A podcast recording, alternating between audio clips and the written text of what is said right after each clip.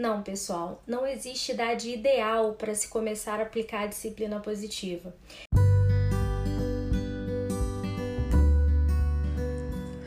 Oi, meus amores, eu sou Érica Brandão e esse é o podcast Educando Sem Culpa. Eu costumo dizer que a disciplina positiva é uma filosofia de vida.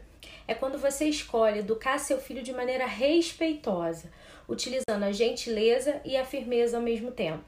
E esse tipo de educação ele pode ser iniciado em qualquer faixa etária, desde os bebês bem pequenininhos até os adolescentes. Não importa se antigamente você educava seu filho de maneira autoritária ou se você educava seu filho de maneira permissiva.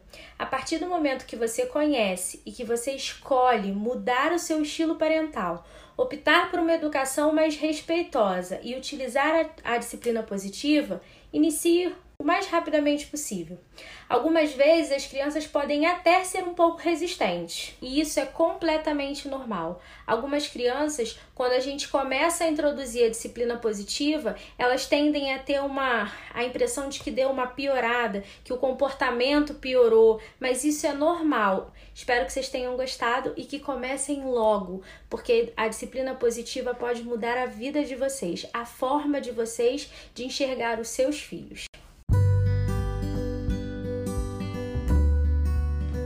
Esse episódio foi útil para você? Então, compartilhe ele com alguém e eu te espero na próxima segunda. Beijinhos!